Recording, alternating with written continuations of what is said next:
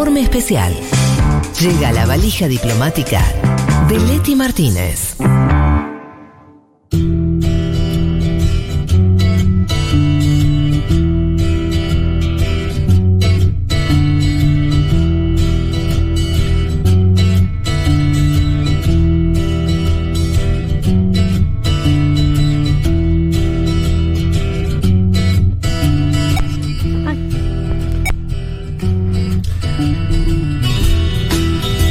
Bueno, aquí estamos. Eh, no podíamos terminar este programa sin eh, otra de las cosas que habíamos prometido, que tiene que ver con la historia de Taiwán, de Taiwán y China. Decíamos en un contexto muy particular, porque hoy eh, es noticia la tirantez ¿no? en esa región, en particular con ese territorio eh, y demás. Eh, Pero bueno, no sé si Leti, si vos preferís arrancar, vayamos primero a la historia. Sí, porque no me voy a meter tanto con la actualidad. Ok. Eh, bueno, más que decir cosa, esto de dale. se calculan que al- más de 150 aviones sobrevolando sobre Taiwán, que esto es lo, lo Ese- último chino. esa sí. imagen es bastante impresionante. Sí, y que esto algunos analistas lo consideran como el momento de mayor tensión al menos en 40 años. Pero bueno, como les decía, sí me interesaba contar un poco cuál era el, el- el foco de conflicto, si se quiere, o el problema entre lo que denominamos normalmente como la China continental y en este caso la isla de Taiwán, que está a aproximadamente 200 kilómetros de esto que les decía que mencionamos como la China continental. Viven 23 millones de eh, personas y si nos remontamos a- al origen nos tenemos que ir a la Segunda Guerra Mundial. Lo hemos contado en otras columnas, esta historia de Japón, de pasar de ser un país muy cerrado a pasar un país con un ejército muy fuerte, a conquistar territorios de la región, sin ir más, más lejos Taiwán, entre otros territorios de China, de Corea, bueno, como lo hemos contado en esta cuestión de avanzar sobre estos territorios. ¿Qué pasa una vez que se retira Japón de la isla de Taiwán, ahí se da el foco del conflicto que se estaba dando en la China continental. Además de esta toma de Japón, había una guerra eh, civil que enfrentaba justamente a los nacionalistas que habían gobernado una vez que ya empezó a ser eh, república, eh, digamos, y eh, los comunistas que bajo el liderazgo de Mao Zedong ju- justamente van a fundar la República Popular China, que se cumple el aniversario ahora el primero de octubre de 1949. ¿Qué pasa en ese contexto? Bueno, el gobierno de Kuomintang, que era el gobierno de los nacionalistas, se va a exiliar en la isla de Taiwán. Claro. Y lo que van a hacer es eh, decir, bueno, esta, o sea, nuestro gobierno representa a China, a China en su totalidad, digamos, a China continental. Y aunque parezca así de absurdo, va a ser el debate o el, o el conflicto entre quién representa realmente a China. Y esto se va a trasladar. em, bueno, van a, decir- van a situar la, la capital en Taipei, en, en Taiwán, y esto se va a dar también, o se va a ver reflejado en un contexto ya después de Guerra Fría, en unas Naciones Unidas que en un comienzo reconocen a Taiwán, Claro. y esto va a derivar que en un montón de otros países También hagan, lo hagan. hagan lo mismo, ¿no? Eh, ante la, digamos, el hecho de no apoyar a un gobierno comunista. Aún hoy, ¿no? Hay países latinoamericanos, Paraguay, sin ir más lejos. Sí, que- ah, después lo vamos a Dale, mencionar, pero justamente dale. el caso de, de Paraguay se da en ese mismo contexto en el que no iban a apoyar a un gobierno Claro. comunista y apoyan a quienes también se definían como el gobierno de eh, China en, en Taiwán. Escuchamos a Agustina Leiva de Fundación Meridiano, licenciada en Estudios Orientales y Relaciones Internacionales, que nos contaba un poco esto que yo les mencionaba de la guerra civil y cómo se va a dar esta continuidad en Taiwán. La escuchamos. Ante la finalización de la Segunda Guerra Mundial, el Partido Comunista lo que va a hacer es una rebelión contra el Kuomintang y ahí empieza lo que sería la guerra civil a partir del 45. Nacionalistas apoyados por Estados Unidos. Y después está el bando de Mao, ¿sí? Partido Comunista resulta vencedor. Se dice que no es por la asistencia soviética, sino por la estrategia de la guerra de guerrillas, concepto que va a pasar mucho en otras partes de Asia en ese momento. Ya se habla del 49 del Partido Comunista como la declaración de la República Popular de China, toman el control del territorio continental bajo los principios marxistas-leninistas y los nacionalistas se van a Taiwán. Se declara la refundación o continuación de la República de China con base a un modelo más neoliberal, si querés, que es lo que después van a ver las futuras generaciones, y con Chiang Kai-shek a la cabeza. Bueno, ahí la escuchábamos, esto que Mm. les mencionaba antes. Que sea de una isla ayuda, ¿no? O sea, ¿En qué sentido decís? si, si- no, no me imagino que hubieran podido mantener Ah, sí, en el la mismo, independencia claro. si, si era si quedan recluidos en un sector dentro Sí. del continente. Totalmente. Al ser una isla, dicen, bueno, y eh, acá estamos nosotros y el régimen de Mao no, no llega y toma, supongo, la decisión de no invadir tampoco, porque militarmente es muy chiquito Taiwán. pero- Sí, totalmente. Claro. Bueno, lo que va a pasar que mencionábamos antes, sobre todo en los 50, muchos países van a reconocer a Taiwán como China Sí. y esta situación va a cambiar Como si fuera China. rotundamente, claro, como esto que planteaba de la continuidad del gobierno Sí. en el exilio, que lo hemos visto en otros países. Bueno, eh, en este caso va a cambiar rotundamente en 1971 cuando se deja de reconocer justamente, además formaba parte del Consejo de Seguridad y todo, Sí. y se pasa a reconocer a la China continental, Claro, ¿no? claro. En 1971. Que tenía un poco más de lógica, ¿no? Hablando en Si ves un mapa, Claro, ¿dónde está China? Y me parece que es esto grande de acá donde están los, todos los chinos viviendo. claro.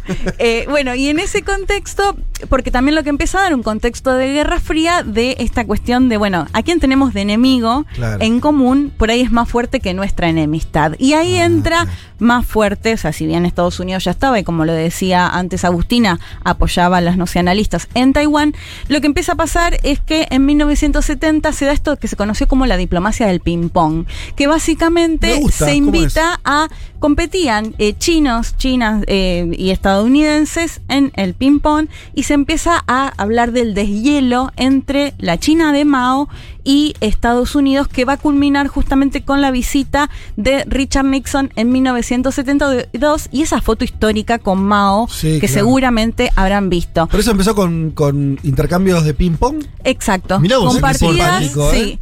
Y bueno, y que termina, eh, ahí es cuando se empieza a hablar de- del deshielo y esta visita en 1972 con este contexto que les decía, ¿no? De Guerra Fría y de, bueno, veamos si nosotros tenemos diferencias, pero tenemos a alguien en común que es nuestro eh, enemigo, bueno, en, en cuestión hablando de Guerra Fría, de la Unión Soviética. Y esa foto del 29 de febrero de 1972. Esto va a llevar que en 1979 Estados Unidos finalmente también va a reconocer eh, a China. De hecho, vamos a ver que... Ah, No, eh, ¿La reconocen el 79 recién? Sí, Y el viaje de Nixon es el 72. en el 72. Seis, siete años después del viaje que igual no reconoce a China. Tiempo chino, ¿no? Para la propia China. Eh, Pero Viste para China- Estados Unidos. Claro. pero viste que, Sí, sí, sí. viste que China tiene tiempo largo, Estados sí. Unidos dijo, bueno, vamos a... Voy a tomar el mismo tiempo como si fuéramos Vamos chinos. a procesarlo. Claro.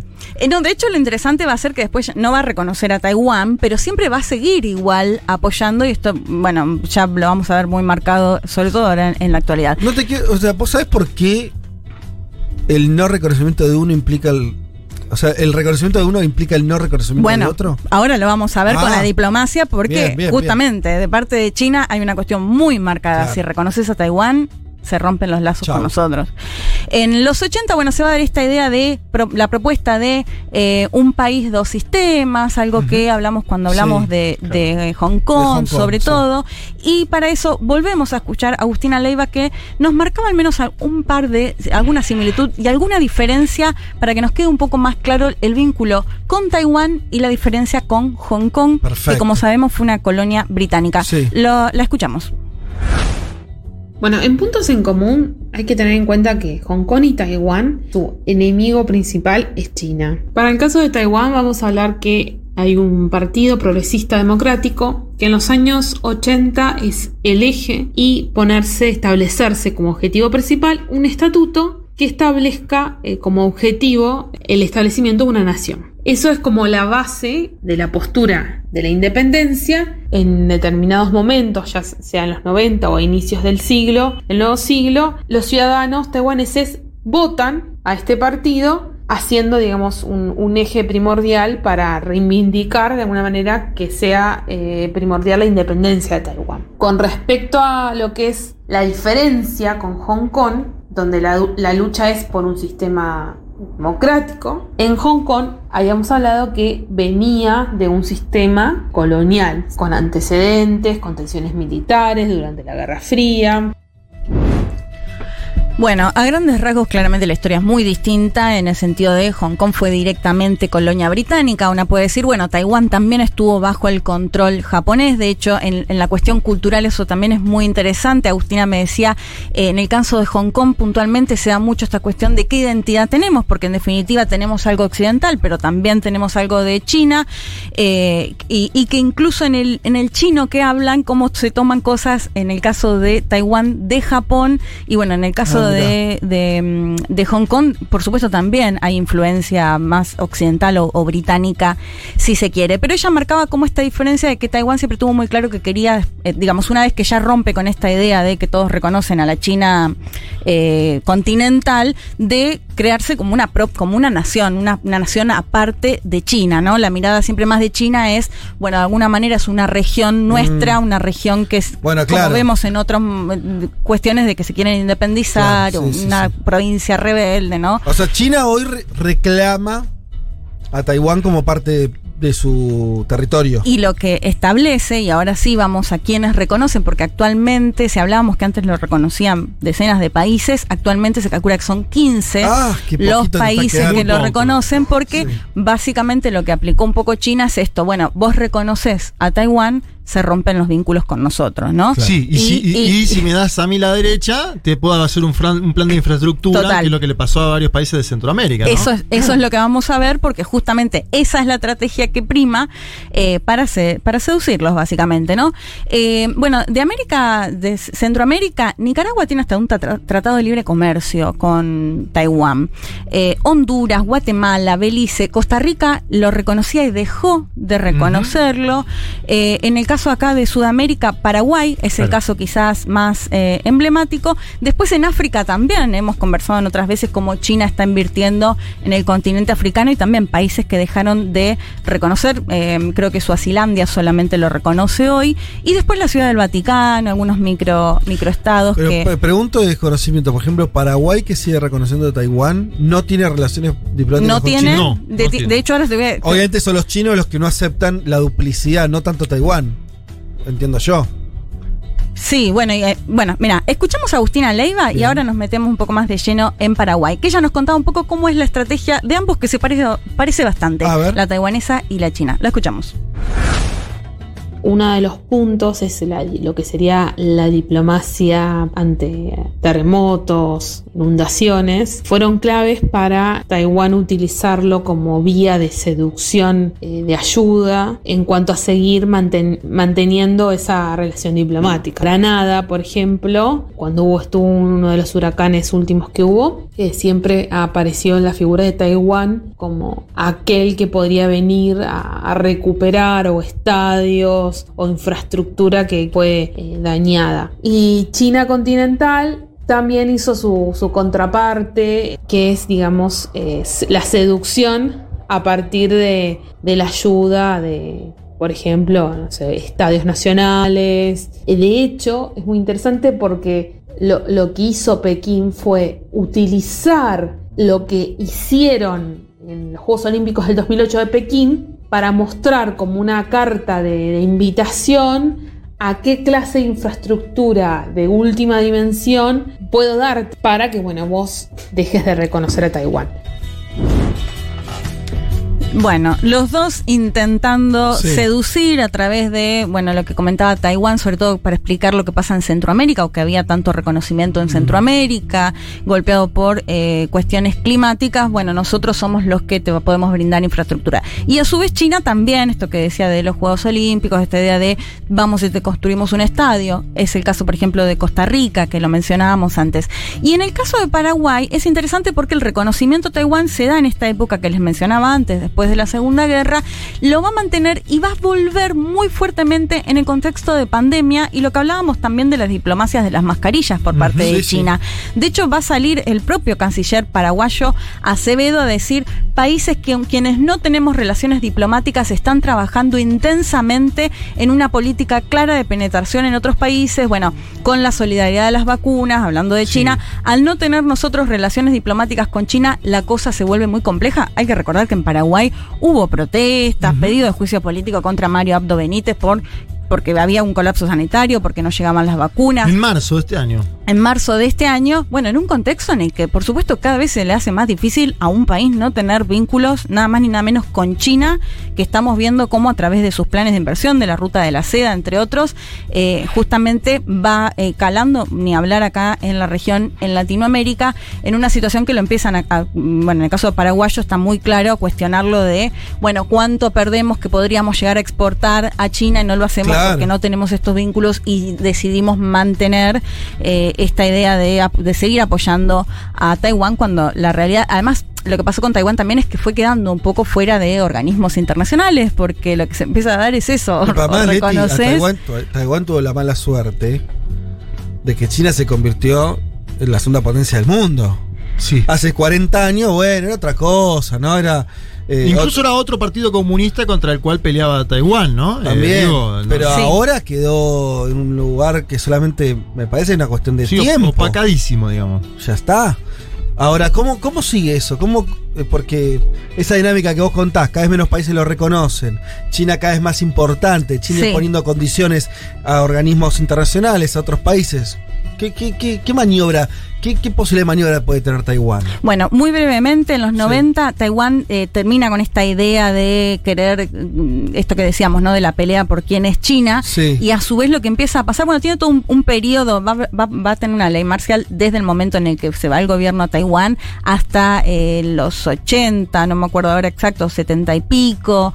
eh, y después sí se va a empezar a dar un periodo más fuerte de democratización y a su vez de un crecimiento econ- económico también muy grande por parte de Taiwán en, bueno, las cuestiones eh, tecnológicas, financieras. También, de hecho, va a ser parte de los países con- junto con Singapur, con Hong Kong y demás, eh, que van a crecer exponencial, exponencialmente. Y lo que va a empezar a pasar también es que va a establecer un vínculo comercial con China muy Claro. fuerte. Mirá. claro. Entonces ahí eh, empieza esta lógica como, bueno, ¿qué, qué prima en definitiva? Esta idea, porque además también eh, con la amenaza de China de si ustedes declaran la independencia podemos responder de forma no pacífica, Ah, ¿no? Y esto es el, el temor que se genera con esta tensión que se da. ¿Qué es lo que dice? Porque, paran. Está diciendo algo, o sea, ¿cómo declarar la independencia? Claro, como si continúan con esta lógica así eh, fuerte o que puede llegar a complicar, digamos, algún lazo con China, China puede llegar a responder, digamos, si hay algo que no le... que- No, no, está bien, pero vos decís declarar la independencia porque entonces formalmente, claro, Taiwán es China. Sí, tiene autonomía, pero de alguna manera... Ahora eh, lo y los propios taiwaneses no, no dicen esto es un país distinto. No, sí, ellos se consideran una Claro. nación aparte. ¿Ah, sí? Sí, Sí, sí, sí. Ok. Pero China no lo ve así. O sea, para China es parte de su territorio, responde a su territorio, y si avanzan, digamos, en algunas medidas, bueno, puede, eh, existe la, la, respuesta, digamos, que no sea de forma pacífica, que esto es lo que te dicen desde Taiwán, en este contexto en el que te decía, de los aviones, de hacer el Mm, énfasis sí. en lo que invierte China en, en su ejército. Sí, sí. lo- un, un apunte para, para meterlo con la cuestión de ahora. Lo que, lo que pasó esta semana, entre otras cosas, eh, hubo una declaración muy fuerte del ministro de Defensa, eh, diciendo básicamente que China va a ser plenamente capaz de invadir la isla en Claro. 2025. ¿No? Un poco un llamado de la comunidad internacional de que pongan los ojos ahí, por más de que ya los ojos están puestos ahí hace varios años, Sí.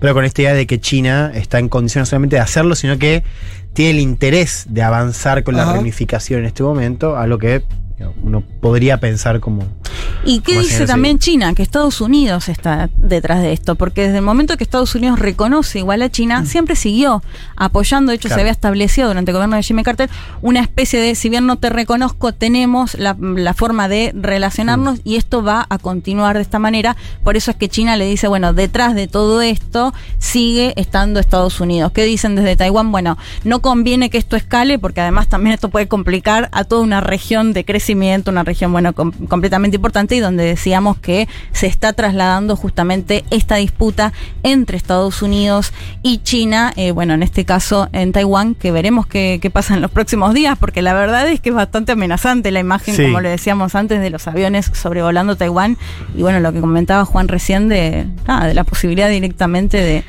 de tomarlo.